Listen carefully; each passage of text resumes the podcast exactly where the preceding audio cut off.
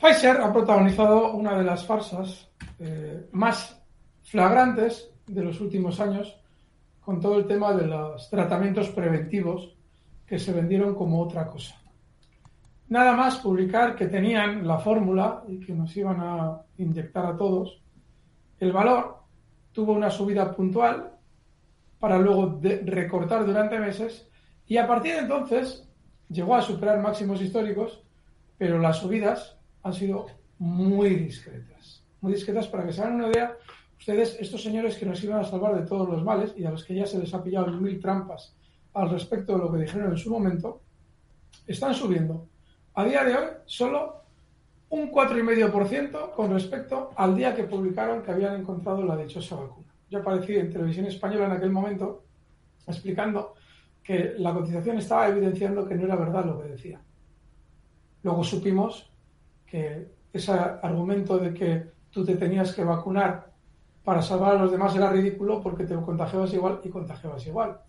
Más tarde supimos que ese argumento que se utilizó, bueno, te, contagias, pero, pero menos, menos.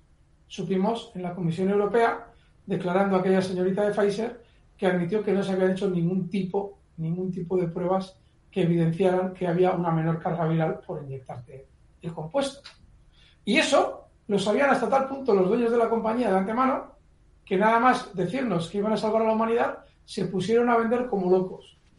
Por eso es muy importante observar a los títulos en bolsa cuando nos dan una noticia.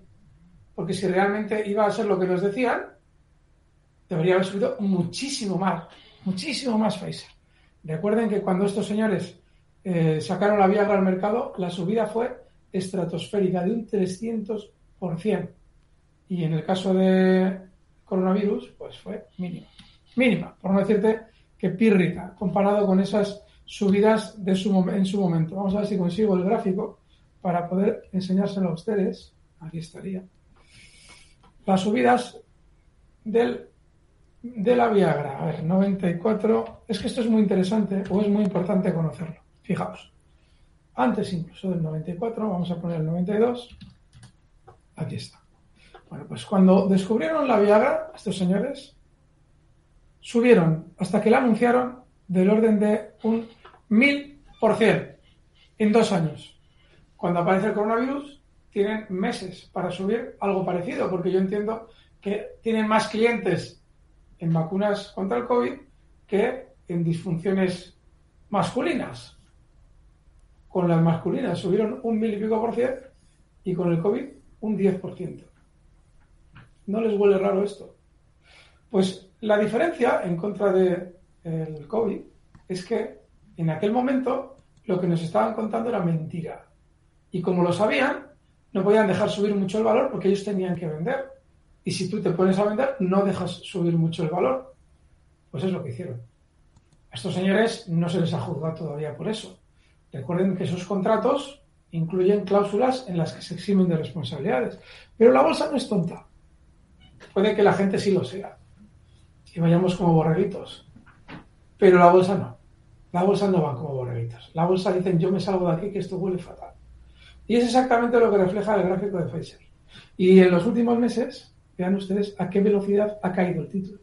O sea, yo no sé qué, cómo reflejar en palabras, para los que no nos están viendo el canal de Capital Radio en YouTube, cómo es la caída de los últimos meses, mientras, recuerden, el mercado en general sube.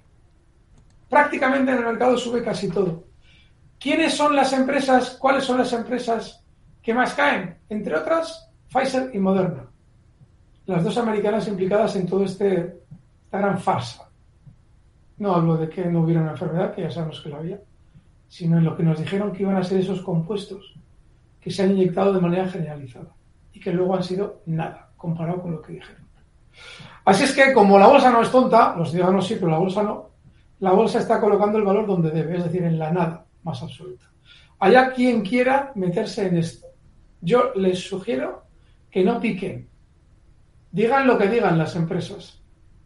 Porque quien les ha mentido a ustedes con aquello, también les va a mentir con la compra que tienen que hacer. Y lo que evidencia que es una mentira, que esa teórica compra que van a realizar sea una maravilla, es que de ser así, el valor no tendría que haber recortado a la velocidad que lo ha hecho durante los últimos meses. De manera que yo no le puedo recomendar a nadie que se meta